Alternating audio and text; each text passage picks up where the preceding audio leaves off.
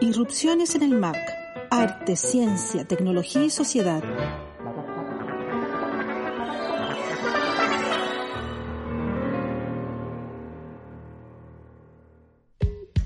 Hola, soy Alessandra Buroto y junto a Mónica Bate y Claudio Muñoz te damos la bienvenida a una nueva edición de Irrupciones en el MAC. En esta entrega conversamos con Diego Gómez Venegas, investigador, docente y artista de medios actualmente radicado en Berlín, donde realiza sus estudios doctorales en la Universidad de Humboldt. A partir de lo que él llama un enfoque continuo en arqueología, teoría de medios y cibernética, indagamos en el devenir histórico de la arqueología de medios, metodología que intenta traer a la luz las estructuras y condiciones que explican el surgimiento de determinadas tecnologías en determinados momentos históricos y socioculturales. Se trata de la primera de una serie de tres sesiones que dedicaremos a esta área de los nuevos medios. Hoy hablaremos de ontología digital, transdisciplina y de la relación entre tecnología y memoria Bienvenidos a esta sesión de irrupciones en el MAC. Hola Diego, ¿cómo estás? Estamos en un nuevo capítulo o nueva sesión de irrupciones en el MAC. Qué bueno que aceptaste nuestra invitación.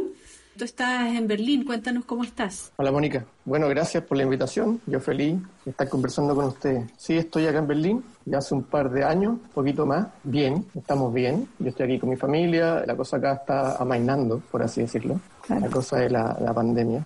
Y nada, pues nosotros muy, muy atentos a lo que está pasando ya con esto, con ganas también de conversar sobre otras cosas hoy que de algún modo también se van a vincular con la actualidad sin duda. Se van cruzando, claro. Cuéntanos también eh, qué fuiste a hacer a, a, Berlín, ¿por qué te fuiste? ¿Por qué me fui? Bueno, eso, eso podría contestarlo de, en, en, largo, pero por ponerlo en simple, digamos que vine a hacer un doctorado. Eh, claro. También podría decir que con mi mujer y mi hija quisimos dar un giro, como probar otras cosas, y nos vinimos a hacer distintas cosas. Mi hija está en el colegio aprendiendo alemán, o ya aprendió alemán, los niños aprenden muy rápido. Mi mujer está trabajando en una ONG y pronto se va a meter a estudiar, y yo me metí a hacer el doctorado y, llevo un poquito más de dos años en eso. Un doctorado en estudios de medios. Que es como, a ver, te digo, la cuna de los estudios, o sea, una de las tantas cunas, tal vez la más resonante, digamos, la más conocida, la más emblemática. Sí, bueno, eh, fue súper intencional en ese sentido. Yo venía trabajando, metiéndome en esto un poco de manera quizá autodidacta, se puede decir. Un poco como todo. Sí, como todo, como, como todo, probablemente, por lo menos en nuestro lado del planeta, eh, a, donde, a donde es una tradición que no se instaló allá todavía. Entonces, los que nos hemos ido metiendo en estas cuestiones nos vamos metiendo así. Yo hice mi magíster en artes mediales y ahí conocí esta cuestión y, y me hacía mucho sentido el arte medial vinculado a esta idea de estudios mediales, ¿no? Y me fui metiendo cuando volví a Chile a trabajar. Bueno, probablemente lo conversamos más de alguna vez, más de alguna circunstancia. Hicimos algunos proyectos allá con más gente vinculado a esto. Claro, todo apuntado un poco, desde mi perspectiva, a ahondar desde un doctorado en esta línea. Buenísimo. Y dentro de ese doctorado aparece también otro título, otro concepto que es la arqueología de medios, ¿no? O sea, yo de hecho en Chile te conocí a partir de eso. Empecé a conocer tu trabajo a partir de eso. Hiciste clases también en el, en el Magíster de Artes Mediales de la Universidad de Chile y recuerdo que los estudiantes rayaban con el tema, ¿no? Quería un poquito que nos comentaras de eso también, de precisar un poco más en, en la arqueología de medios. Sí, claro, por supuesto. Está profundamente emparentado quizá eh, cuando hablamos de estudios de medios con la cuestión de la arqueología. Se presenta, la arqueología de medios se presenta de muchas maneras, pero yo quisiera presentarla como principalmente un método o una metodología para estudiar el impacto de las tecnologías mediales en la historia, en la cultura, por cierto, y en la sociedad. Entonces, cuando hablamos de, estudios de medios, una buena parte de la gente que hace estudios de medios los hace a través de la arqueología de medios. A veces la arqueología de medios también ha sido presentada en sí misma como una disciplina. Yo, hay discusiones al respecto, o sea, hay diferencias. Hay mucha discusión. Yo prefiero presentarlo como un método, creo que en mi opinión es lo más aceptado, un método que toca más de un campo. Y esos campos están en las áreas de las humanidades, en las áreas de las ciencias sociales y, por cierto, en el arte. En mi opinión, por ejemplo, no necesariamente de manera declarada, lo que hace mucha gente en el campo de, las artes mediales es arqueología de medios. Eh, porque finalmente lo que estamos trazando es eso. ¿Qué significa? Que esta tecnología haya, haya emergido en un minuto y no haya impactado de una u otra manera en nuestras formas de percibir, en nuestras formas de conocer, en, nuestras formas de situarnos en la sociedad, etcétera. Esa cuestión es una cuestión de arqueología de medio y por eso hay que entenderla, creo yo, así, como una especie de, de, malla que se expande y se contrae constantemente y puede tocar un montón de disciplinas y campos, siempre como un método. Yo estaba pensando, bueno, yo tengo mi formación inicial es como periodista en la misma Universidad de Chile y acá históricamente ha sido la rama de la teoría de las comunicaciones, semiología, etcétera, muy, muy fuerte. Siempre fue parte como basal, o sea, los periodistas estaban formados para el reporteo y para leer la realidad desde la pregunta y al mismo tiempo para tener como una comprensión multidisciplinar de lo que son las comunicaciones en general. Y una de las cuestiones que me llama la atención con la emergencia de la, arqueología de medio es que desde la teoría de las comunicaciones, con la variedad de escuelas, francesa, anglosajona, etcétera, los contactos desde la teoría de las comunicaciones, que también es, un, es una manera de, nombrar un campo bien heterogéneo y bien difuso también en un sentido, propiamente de las ciencias sociales a partir de la emergencia de, los medios de comunicación de masa, etcétera, es que en general la teoría de las comunicaciones no, no se detiene en la producción artística se enfoca más bien en, los fenómenos comunicacionales macro o micro, digamos, y cómo eso puede convertirse en, estrategias de gestión y etcétera. Interpretar los discursos de los más media en general, de la prensa en particular, pero no, no ha tenido la perspectiva de entrar o de poner en común este análisis de discursos, digamos, con los discursos estéticos, con los discursos artísticos, que es algo que a mí me interesa muchísimo, por este puente también, como todos nosotros hemos tenido distintos puentes para entrar las artes mediales. Entonces, me parece que este enfoque no me parece tan extraño para nada que exista este debate, relevando si es más un enfoque metodológico o si es un enfoque más teórico, porque en general son abordajes que tienen un poco de uno y lo otro. Sin duda hay ahí una perspectiva, no solamente perspectiva, sino además un devenir filosófico contemporáneo muy importante también. También uno podría decir que la filosofía tiene mucho de método y en efecto, digamos pero es interesante cómo esta manera de leer los procesos que implican medios, en un sentido muy amplio además, que es muy interesante, es capaz de desplazar ese tipo de análisis hacia también la producción artística. ¿Cómo crees tú que podríamos explicar esa particularidad, ese rasgo, que es lo que un poco tú ya mencionabas, de que mucho de lo que estamos tanto produciendo o pensando en el campo de las artes mediales tiene que ver con esta arqueología de medios que, digamos, es como el ejercicio de develamiento? Sí, mira, como yo lo veo y como yo lo entiendo, y no soy el único que lo entiende así, aprovecho de recomendar un, texto que precisamente está contenido en un, en un journal que lanzamos allá hace ya, ¿cuánto? Tres años atrás. El primer número en el MAC, que es Canal. Hay un texto ahí de Joaquín Serené. Sí, sí, sí. que, se, que, se, llama Arqueología Medial el diagnóstico de Yussi Parica, que lo que trata de hacer Joaquín es explicar cómo Yussi Parica, que este teórico finlandés. investigador finlandés, pero que está situado en el Reino Unido y que es muy prolífico, eh, explica esta cuestión a través de un libro que se llama ¿Qué es arqueología del El texto de Joaquín me parece súper ilustrativo. Y quizá yo partiría diciendo que la arqueología del medio es bautizada, no parte ahí, pero es bautizada muy cercana a las artes mediales quien le da el nombre a la arqueología de medio es el Siegfried Zielinski, muy conocido su nombre y su obra en Latinoamérica, eh, gracias a que él tuvo la, buena onda, por así decirlo, de, ir a visitarnos, bueno, en Santiago, también estuvo en Colombia, en Colombia tradujeron y publicaron su libro, eh, uno de sus libros, el que precisamente habla sobre arqueología medio. Y Siegfried Zielinski desde el inicio es un tipo muy vinculado a las artes. Él trabaja en la UDK inicialmente, o en un minuto, en el minuto en que esto empieza a cuajar, es, director precisamente del departamento de, de media y después se va de rectora a la Universidad de las Artes y,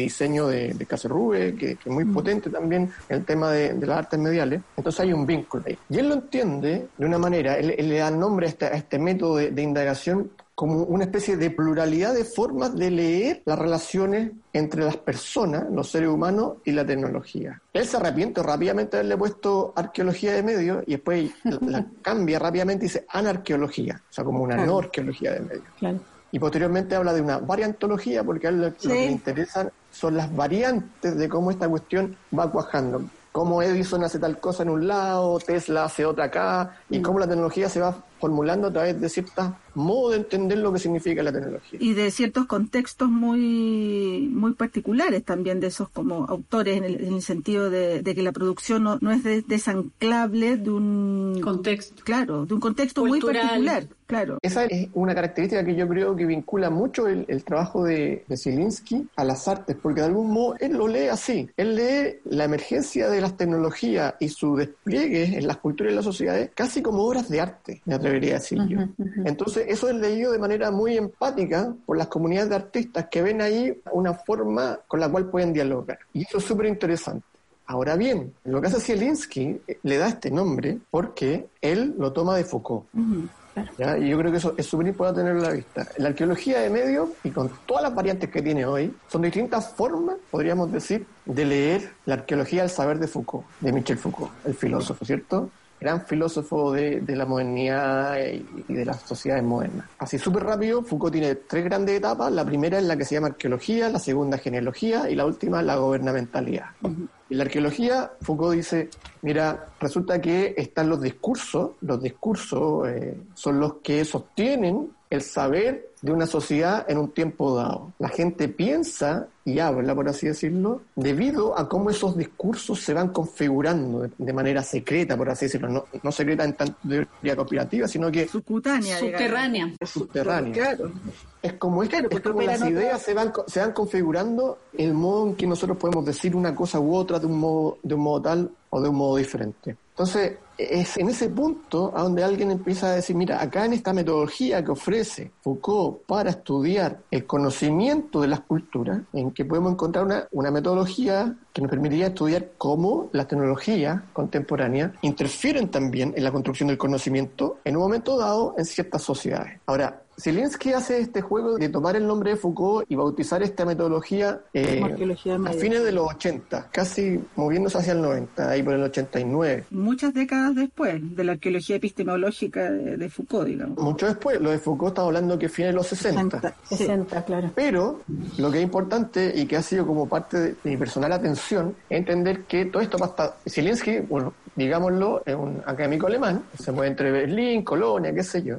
Pero antes de, de Zielinski, eh, tenemos a un tipo que se llama Friedrich Kittler. Claro. Que él empieza a hacer un trabajo que no le pone este nombre, él no, él no habla de arqueología de medio, pero sí habla de arqueología Foucaultiana para eh, estudiar el despliegue de las tecnologías, y él comienza a hacer esto a mediados de los 70, ahí por el año 76, 77. Y él termina de escribir su monografía al respecto, la publica, me habían dicho, el año 85 con un montón de libros entre medios pequeñitos que empiezan a hablar de esto. En mi opinión, el programa más duro, más claro, más explícito respecto a arqueología, sin darle un nombre propiamente tal, lo hace eh. Y seguramente eso, o sea, no seguramente, sabemos que eso informa un pequeño ambiente en Alemania en el cual, de un modo u otro, Zielinski tuvo que haber participado. O sea, hay, hay diálogo ya entre varias personas para ir bautizando esto. Ahora, también alguien podría decir, esto incluso es anterior, porque tenemos a C.W. Seram, también a mediados de los 60, con su arqueología del cine, que ya empieza a hacer un trabajo, pero centrado en el cine, en el medio del cine. Entonces, ahí podríamos ver quizá una rama distinta distinta, pero también muy importante para entender lo que es la arqueología de medio, que tiene que ver con los estudios de cine. En plena industria del cine. es como más específico. Es bien específico, pero al mismo tiempo toca e influye mucho. Yo me atrevería a decir, por ejemplo, que eso es natural, los estudios de cine y las arqueologías que, se despliegan a partir de, de C.W. Serán y que encuentran más tarde en Thomas el César, un teórico súper importante, se despliega con mucho más fuerza en lugares como mismo Latinoamérica y Chile, donde los estudios de cine tienen una fuerza muy importante y están muy vinculados a los estudios de la imagen. Ahí también hay un recorrido arqueológico, pero concentrado en cómo se moviliza la imagen. En la imagen el objeto principal de esa rama. Y esa rama ha influido, por cierto, en campos también interesantes para nosotros, que son los estudios visuales perdón, el arte visual, los estudios visuales, los estudios de cine han dialogado históricamente a través de, la, de cierta teoría del arte con las artes visuales, donde está el fenómeno de la, representación es lo que importa trazar, cómo se va representando a través de la imagen y a través de algunas mediaciones de la imagen. Y es interesante eso porque también está el, el otro punto que viene de los nuevos medios, cuando uno lo ve como a nivel histórico, siempre se parte del 1900 y ese 1900, esa revolución industrial afecta a la, a la representación a partir de las tecnologías de la imagen. O sea, ahí hay una cuestión que es como bien eh, nuclear en ese inicio. Bueno, es sin duda que el cine, eh, o sea, cabe, cabe duda de que el cine la invención de, la cinematografía a fines del siglo XIX y su instalación y despliegue a principios del siglo XX es fundamental para entender la cuestión no solamente de los medios, sino que de la mediación. Lo que es interesante también, sin embargo, es que esa especie de frenesí, o sea, como entender como, ¡guau! ¿Qué es esto? Esto nos cambia todo deja de lado, sobre todo esta rama que se centra en los estudios de cine, y que hace una arqueología a partir de los estudios de cine y los estudios de la imagen, deja de lado por largo tiempo otras tecnologías que fueron igualmente importantes, pero quizás menos evidentes, que tienen que ver con, por ejemplo, el sonido. Exactamente. Claro todo lo que tiene que ver con el fonógrafo. Que eso sí que es revolucionario. Y por cierto, la telefonía, que a grosso modo son contemporáneas al cine. Exacto. Un poco antes, 50 años antes o 60 años antes, pero estamos hablando de momentos así como más tectónicos, súper similares. Entonces, nosotros estamos viendo que para entender esta cuestión de la arqueología de medio, el siglo XIX es fundamental y sobre todo en su transición hacia el siglo XX. Ese movimiento, que es un movimiento tecnológico, pero un movimiento tecnológico, por cierto, tecnologías de la imagen, pero alguien podría decir casi de las tecnologías del yo, como para volver a Foucault. a, través de, a través de estas mediaciones, lo que se va modificando no solamente es cómo la imagen representa, sino que cómo la imagen nos representa a nosotros y moviliza nuestro ser. Finalmente, y configura eso, un, eso es lo que hace la arqueología de medio, tratar de entender eso, cómo las tecnologías van mediando por un lado, representación de, nuestro ser y nuestra posición en la cultura, y posteriormente otras cosas que no necesariamente serían representación, sino, yo me atrevo a decir, simulaciones.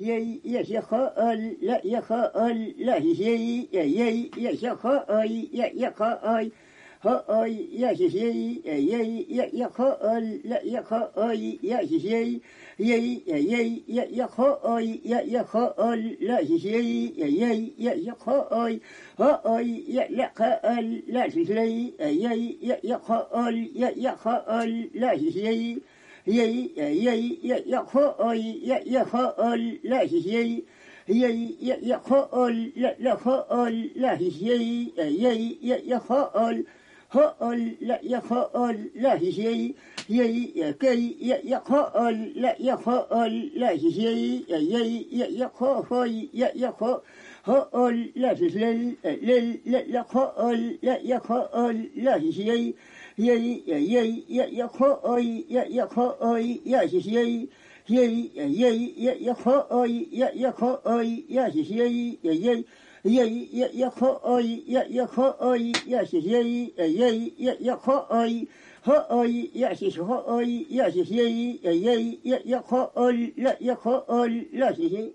Hay una inquietud que siempre me ha surgido, porque desde un punto de vista historiográfico, siempre se o sea, no, sé si siempre, pero se instala casi como una especie de, verdad absoluta, que el origen de los nuevos, nuevos medios es la, efectivamente la imagen en movimiento, las tecnologías de la imagen, lo que estábamos hablando. Y siempre me ha parecido un poco, no solamente limitado, porque se entiende suficientemente que los procesos de creación y desarrollo tecnológico más bien son mucho más complejos que una tecnología, sino hay una, hay una especie de constelación de, desarrollos sincrónicos, diacrónicos, etcétera. Y lo que tú acabas de mencionar creo que es clave porque justamente podemos entender que dentro de las artes mediales como las entendemos hoy día o la producción de ese campo, el trabajo con sonido es tremendamente relevante. Hay una gran producción, está muy siempre pendiente de la decodificación del entorno, de reconfigurar el entorno desde el sonido. Hay una, yo diría que las primeras etapas de, en general de los artistas sonoros es como trazar,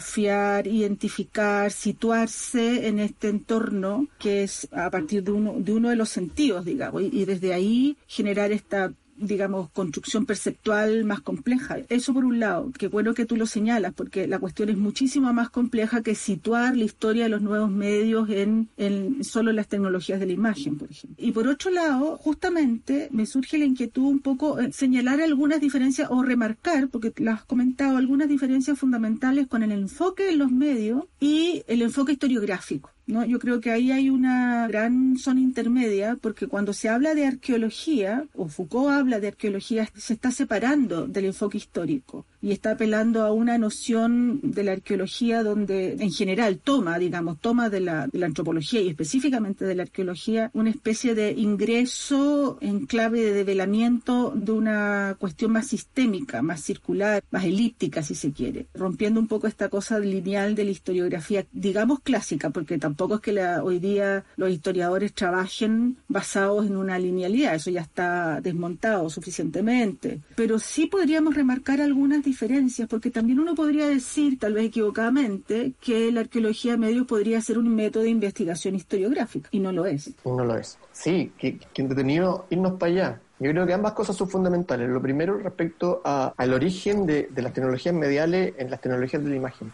Una cosa súper importante que es bien, es un poco teórica, pero no tanto, más bien conceptual solamente, es entender la cuestión de la arqueología. Volviendo a Foucault, Foucault lo remarca harto y alguna escuela también de arqueología media insiste mucho en eso. Arqueología viene, ¿cierto?, de la palabra arqué, que puede significar, entre otras cosas, origen, pero también puede significar principio, es una palabra griega, ¿cierto? Que puede significar principio origen. Y uno dice, bueno, principio origen es lo mismo, sí, pero principio también puede significar algo así. Yo lo traduzco en castellano como principio gobernante, porque no, tenemos una, mejor forma de traducirlo desde esa literalidad. En inglés dicen principle, ¿cierto? Para algo que tiene que ver con las leyes con, con las cuales algo funciona. Entonces, cuando nosotros estamos haciendo arqueología, no estamos buscando los orígenes de algo necesariamente, sino sus principios, los principios sobre los cuales algo funciona, surge y funciona. Y en ese sentido, el origen de los medios también es algo que debemos cuestionar respecto, siquiera nos interesa buscar los orígenes, eh, y más bien nos interesa buscar los principios en tanto su modo de funcionamiento, su modo de vida, si queremos hacer una especie de metáfora. Y efectivamente ahí el trabajo de Friedrich Kittler para mí es fundamental porque en esta monografía que yo mencioné hace un rato, él hace un movimiento triple, con la cual yo me pliego mucho, eso soy admirador de ese trabajo y trabajo yo mismo en esa línea. El tipo dice, su monografía la, llama sucintamente gramophone, gramófono o fonógrafo, film, typewriter. Entonces, sonido, imagen, escritura. Esos son los tres elementos, los tres elementos constituyente de una especie de arqueología, ¿no? O historia, llamémoslo por ahora, de las tecnologías mediales. Entonces, sin duda que hay una, complejidad mayor respecto a lo que entendemos eh, sobre la medialidad, eh, juntándola de manera más robusta con las cuestiones de la percepción. Ah, sin duda que hay algo ahí, pero no puede estar, por lo menos no históricamente, centrado solo en la imagen o solo en el sonido o solo en la escritura, sino es más bien una conjunción. Ahora, distinto es que con el tiempo hayan surgido a ratos distintas hegemonías por distintas razones, que es parte de la misma pega, el mismo trabajo de la arqueología de medio eh, hoy día mismo. Y por un lado, yendo a la segunda pregunta o comentario respecto a la cuestión historiográfica. Sin duda que sí, hay una diferencia que se quiere hacer. Cuando gente distinta, por ejemplo, algún tío me pregunta qué, qué hago yo, o qué, estoy estudiando, no digo ni estudios de medios ni arqueología de medios porque son términos tan cerrados, tan de nicho. En general digo yo hago una especie de historia filosófica sobre la tecnología. es lo que quiero ser, lo que uno quiere hacer. Sin duda que la arqueología es un ejercicio histórico, pero sin duda también que no es un ejercicio historiográfico.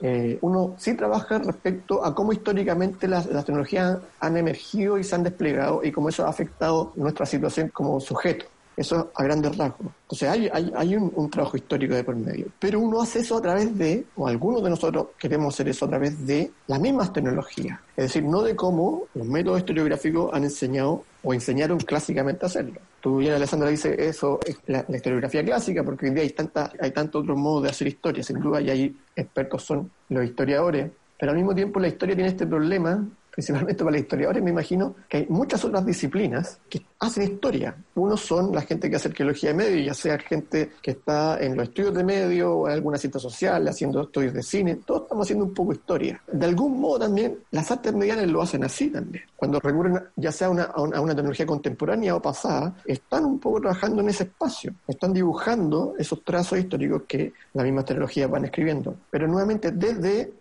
el hacer mismo de las tecnologías. Hay un profesor, que es mi profesor, de hecho, el Wolfgang Ernst, que en algún momento habló de la arqueografía. Arqueografía. Hace una especie de, énfasis respecto a lo que podría llegar a ser este enfoque arqueológico, arqueografía. Y él dice, hay máquinas, hay aparatos que ellos mismos escriben la historia. No, se necesita ningún ser humano para que lo hagan. Y señala algunas prácticas de algunos antropólogos, de hecho, antropólogos del siglo XX, primera mitad del siglo XX, que usaron grabadora para registrar algunos dialectos que estaban muriendo. Entonces la historia, por ejemplo. La historia queda grabada a través de procesos, ya sea magnético o, anterior, a través de, de temas más de surco en, algún cilindro, que es la misma máquina la que va escribiendo esa historia. Ese pasado quedó registrado ahí a través de un mecanismo. Y en ese sentido es súper importante diferenciar aquello tan potente que tienen las máquinas, algunas máquinas, de hacer ellas mismas la historia, de entre comillas, escribir. No, no la, podríamos decir incluso que la dibujan.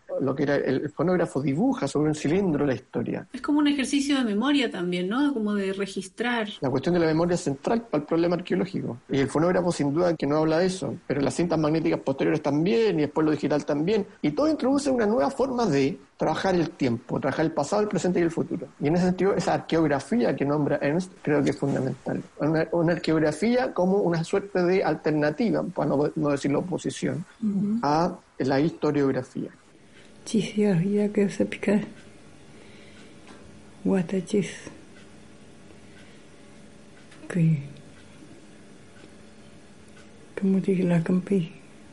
ya de manera que te suben si por un baby que me mira que te pega conmigo chile con que va a que va va a que ama que va a me que fija que ya que pan Ah, gente, que nem lá, tá. pa nekudamski tvaki pa jao sam ti. Amo što nam cijeli mi mina, miku. Mi miku kantan pega. Kuka na cijeli pitka. Mi tuka je ovan tići kanilo. I pa veliko tengu gama. Pa jao se jao sam. Me estaba acordando a propósito de lo que mencionaba recién Mónica de lo memorial, de la memoria, digamos, pero no la memoria como un dato del pasado, sino como la, la rearticulación de lo, del significado de esa lectura del pasado. Me estaba acordando de, bueno, obviamente de Todorov, con sus usos de la memoria en su perspectiva sobre para qué memoriar, ¿no? ¿Por qué es importante? Y también lo hace desde un punto de vista no historiográfico, evidentemente, no, no es su nicho la historia, pero la construcción de la memoria él la centra en los usos, ¿no? En los usos en términos de poder entender ciertos fenómenos pero para intentar eh, evitar, ¿cierto?, los traumas de asuntos de derechos humanos en el fondo. Y hace toda, toda una investigación muy, muy, muy, bueno, muy interesante sobre las interpretaciones, ¿no? De, de los significados. Y entonces los usos, algo así como que me, llevó inmediatamente a lo que hemos estado tratando como de distinguir, ¿no? Tiene que ver con, no, no con la usabilidad, sino como porque es importante abordar estas como encrucijadas de emergencia, porque entendemos las tecnologías de la manera en que las entendemos y en paralelo con un poco, a propósito de lo que comentaba Mona, la perspectiva de todo, o sea, el énfasis que hace Todorov, o sea, de qué nos sirve los estudios memoriales. Los estudios de la memoria ah, también aparecen, sino una variante o una, no sé, otra línea que va a acompañar la historiografía del siglo XX, por ejemplo. Sin duda. Bueno, yo creo que en esa perspectiva, quien ha hecho un trabajo más fino en la rama de la arqueología de medios que ha ido de la mano de los estudios de cine. Eso hay que reconocerlo. Yo creo que, que todo ese trabajo más sensible y explícitamente político se ha hecho por ahí. Y por cierto, dado que una gran gama de cineastas, de, teóricos del cine, de documentalistas, han trabajado la cuestión de la memoria de manera importante. Nuestro, país es, es testigo de aquello. Mucho de eso también se ha hecho, lo nombraba recién, desde el sonido, sobre todo con antropólogos que han trabajado con herramientas de registro de audio para registrar cuestiones que estaban a punto de desaparecer. De alguna manera nosotros tenemos casos cercanos, estoy pensando ahora en esta obra de Rainer, que claro, donde, se va trabajando estos sonidos, estas conversaciones, estos diálogos. Rainer Krause, para quienes nos estén eh, escuchando, artista alemán, docente de la Facultad de Arte de la Universidad de Chile. Que son lenguas que dicen, se dice, y están al borde de, la desaparición, pero van quedando registradas ahí de manera súper sensible. Hay sin duda algo ahí. El arte sonoro creo que puede hacer mucho, lo ha hecho y puede seguir haciendo mucho en ese sentido. Sin embargo, también el tema de la memoria es una paradoja para la arqueología de medios, una paradoja y un problema, principalmente un problema para alguna escuela de la que vamos a hablar seguramente después de la arqueología de medios, porque sobre todo con las tecnologías más contemporáneas, la memoria funciona reescribiéndose, lo podremos decir después, a diferencia de lo que pasaba con el fonógrafo, donde un cilindro queda en teoría permanentemente registrado con lo que ahí se dibujó, etcétera, el cine de una manera similar. Cuando en 1936 inventan, Turing inventa el computador, por así decirlo, a través de su máquina universal, la inventa para que se vayan borrando la información, se vaya reescribiendo. Entonces hay un tema ahí que es bien complicado, y que hay que trabajarlo, creo yo, todavía hay un espacio pendiente para trabajarlo desde una perspectiva política. O sea, más o menos se entiende cómo esto nos afecta. La pregunta es si hay, un, hay una especie de, de camino para que este espacio que está funcionando hoy día hoy mismo, en este, ahora que estamos trabajando con este software para conversar. De algún modo, en una memoria fija, esto queda registrado, pero al mismo tiempo para que nuestros computadores puedan hacer uso de estos software se va reescribiendo y se va borrando a, todo momento. Entonces hay una especie de paradoja con la cuestión de la memoria, sobre todo con las tecnologías digitales, que hay que abordar. Es un poco complicada porque es bien teórica, por un lado, en, la parte de ciencia de la computación y también desde un punto de vista de teórico de la humanidad, ¿eh? pero creo que es importante abordarlo. Entonces, sí, la cuestión de la memoria es clave para la arqueología de medios y se ha abordado de distintas maneras. ¿Quién lo ha abordado de manera más sensible, creo yo, hasta ahora, han sido esas arqueologías de medios vinculadas a los estudios de cine, a los estudios de la imagen. Diego, te quería quizás llevar un poquito atrás, porque tenía una pregunta y un comentario anotado, y que tiene que ver con la geología de medios que yo la vi escrita en el libro Canal, ¿no? que creo que fue el mismo Joaquín Serené que mencionó ese término en ese ensayo que hizo. ¿Eso es, se definiría como algo aparte o es parte de, es también visto como desde la metodología o tiene otro enfoque? Mira, Geología de medio principalmente viene de un libro que el mismo Jussi Parika escribió. Este mismo teórico finlandés que lo nombramos hace un rato escribió este libro de Geología de medio y también lo plantea como una aproximación. De algún modo, en parte, él dice que la esencia de la geología de medio se vincula teóricamente mucho con las teorías que levantó en su momento el Siegfried Zielinski. El Siegfried Zielinski que decía en su libro Arqueología de Medio que lo que importaba era buscar los tiempos profundos de la tecnología. Y hacía muchas analogías, Zielinski, precisamente geológica, como las capas tectónicas que van escondiendo ciertos tiempos. Esa metáfora es la que usa Zelensky para trabajar la tecnología, pero lo que dice Parika es, bueno, resulta que esto nos sirve no tanto como metáfora, sino casi como un ejercicio literal para entender cómo los minerales de la Tierra son los, la base. Conforman la tecnología. exacto, la base más pura de la tecnología que tenemos. Primigenia, digamos. El silicio, ¿cómo se llama este? El, de la batería. Bueno, el cobre, sin duda el litio, está, pensando en el litio, etcétera. Hay un sinfín, el oro, también se usa para muchos circuitos, etcétera. Entonces hay capas terrestres que no hablan de un escalamiento que claro llega hasta nuestra yema a través de los dispositivos que usamos, pero que tiene un impacto geológico, geopolítico, social y político en un montón de rincones eh, del mundo, entre otros el nuestro por cierto que el nuestro. A veces se nos olvida un poco geopolíticamente cómo estamos ubicados, pero nosotros todavía somos un rincón donde se extraen este tipo de cosas y tiene impacto directo en las comunidades que viven. La geología de medio, por así decirlo, yo creo que es una rama de la arqueología de medio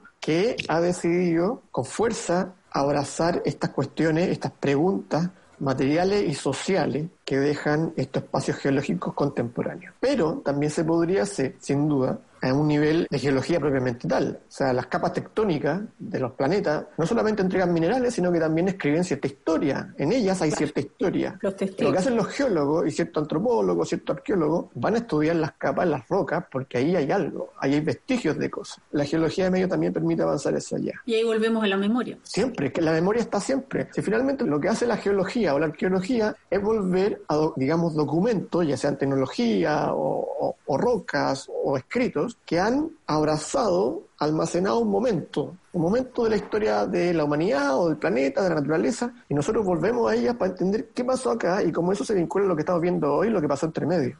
Esos son los ejercicios, ¿no? Ahora, ¿por qué insistir en que este es un enfoque metodológico cuando también comporta muchísimo de propuesta epistemológica directamente? ¿Por qué seguir situándola? Bueno, puede ser porque también las ciencias sociales en general, sobre todo cuando ya empiezan a, indagar en, o a hermanarse con otros campos, las leyes, digamos, que definen lo que es un enfoque teórico de lo que no es, empiezan también a tambalear. Entonces puede que haya una, una cosa muy, digamos, evanescente todavía y que no la hace a este enfoque metodológico todavía responder en plenitud a todas las reglas que comporta ya una, una no digamos una escuela teórica, sino una teoría en forma, digamos, que también son códigos un poco medio decimonónicos en un sentido, o que emulan o que intentan acercarse a, a las ciencias básicas en el sentido de que son ciencias duras, ciencia exacta, etcétera. A mí me gusta leerlo como metodología y me gusta la idea de insistir en ello porque un poco por lo que decía recién, en el momento que tú dices esto es, un enfoque teórico o esto es una disciplina, a lo mejor sin creerlo, a lo mejor sí estáis levantando barreras que pueden impedir la entrada de otros, ¿no? A gente que le pueda echar mano. Cuando tú dices esto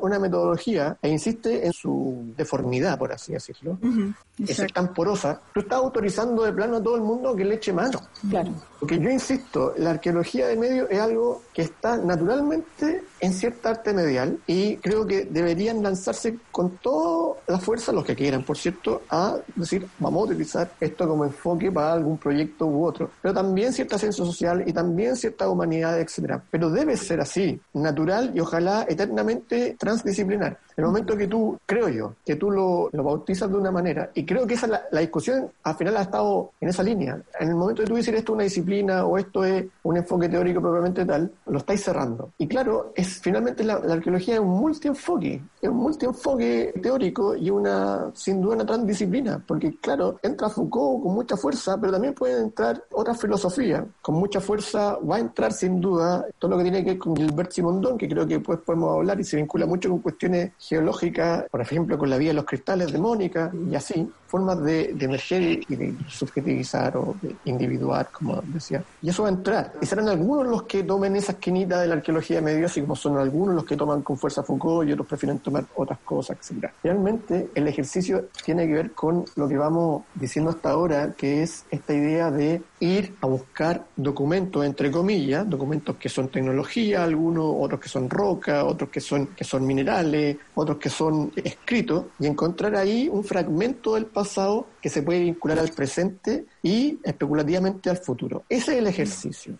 Ese es el ejercicio, a grosso modo. Y reflexionar sobre cómo esos trayectos, pasado, presente, futuro, a través de estas tecnologías, a través de estas materialidades, nos enseñan cosas sobre nuestro pasado, sobre nuestro presente y futuro. No es otra cosa. Y por eso se puede abordar de tantas maneras, con tantos distintos énfasis. Y en ese sentido, a ti te ha tocado, por ejemplo, ya que se define como algo transdisciplinar, te ha tocado trabajar con, no sé, con informáticos o con personas que trabajen desde otras disciplinas para poder dar enfoques más particulares desde tu metodología de la arqueología de medio? Bueno, sin duda. En mi trabajo en particular ahora mismo, a mí me toca, en este caso, como estoy investigando un proyecto, con, son todos jubilados, la mayoría son gente, mayor, que me parece fascinante porque en sí mismos son documentos, ojalá que se entienda bien lo que estoy diciendo, yo, hay un valor en, en, la historia de vida de esas personas, claro, hay un valor una escritura, por así decirlo. La arqueología medio, yo también lo veo así, ¿eh? exige recurrir a testigos vivientes ellos mismos pues, es maravilloso todo lo que te pueden mostrar.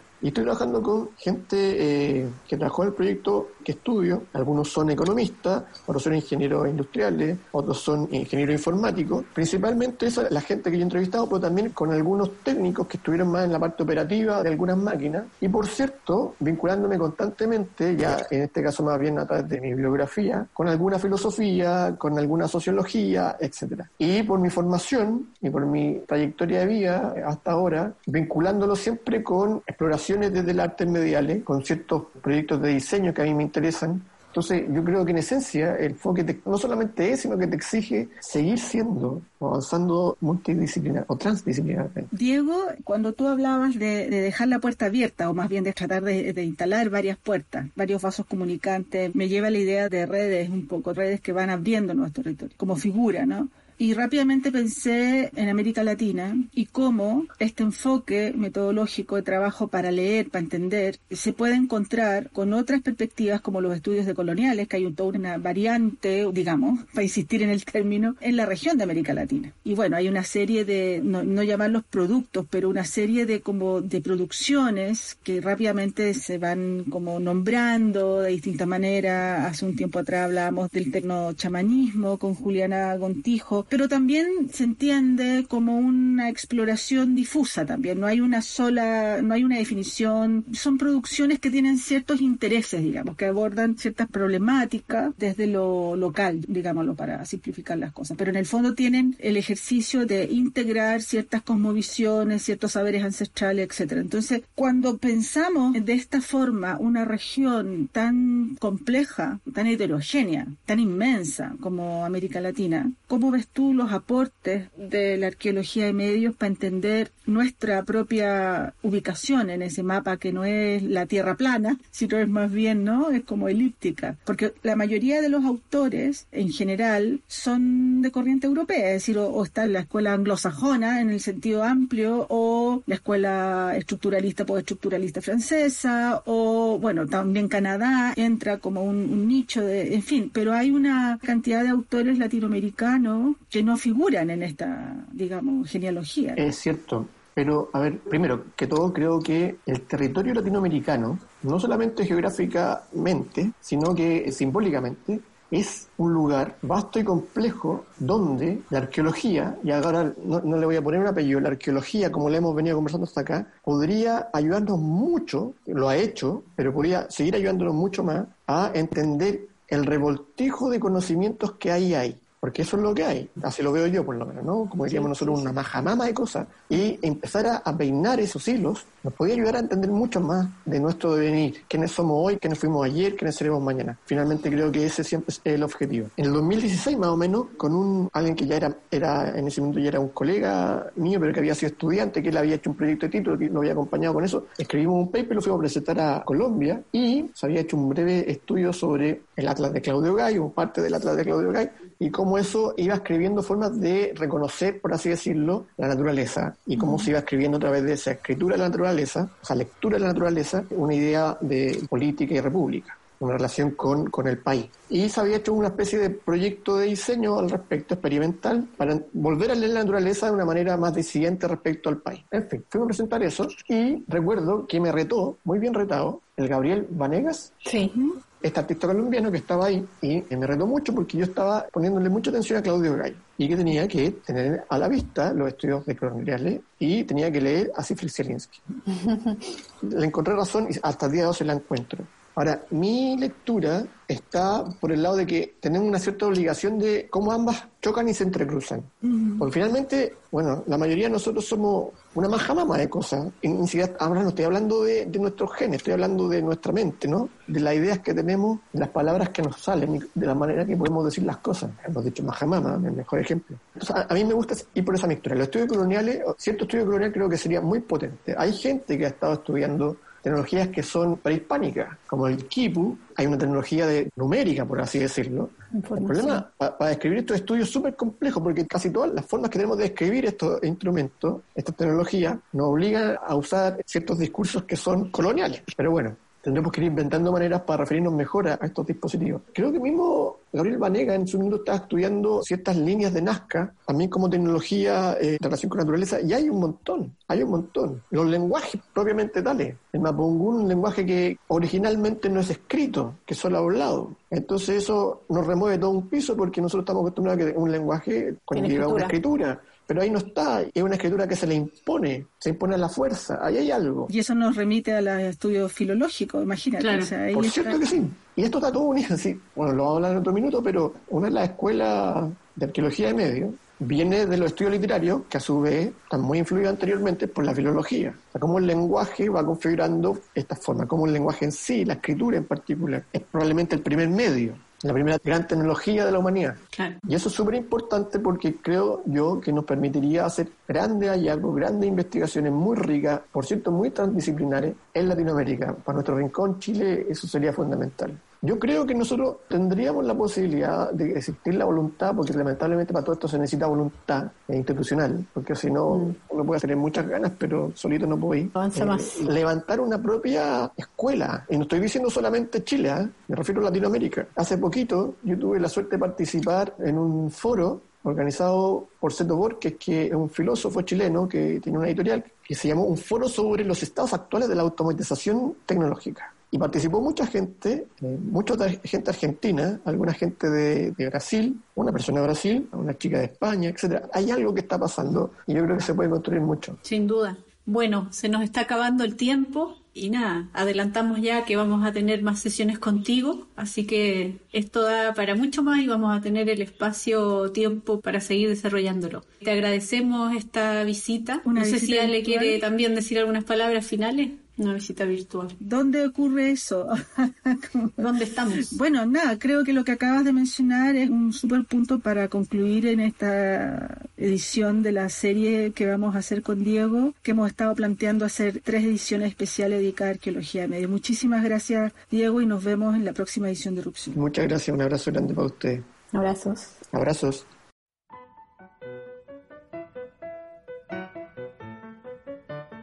Irrupciones es producido por la unidad Media Mac Anilla del Museo de Arte Contemporáneo de la Universidad de Chile. Conducen Mónica Bate y Alessandra Buroto. Sonido Claudio Muñoz.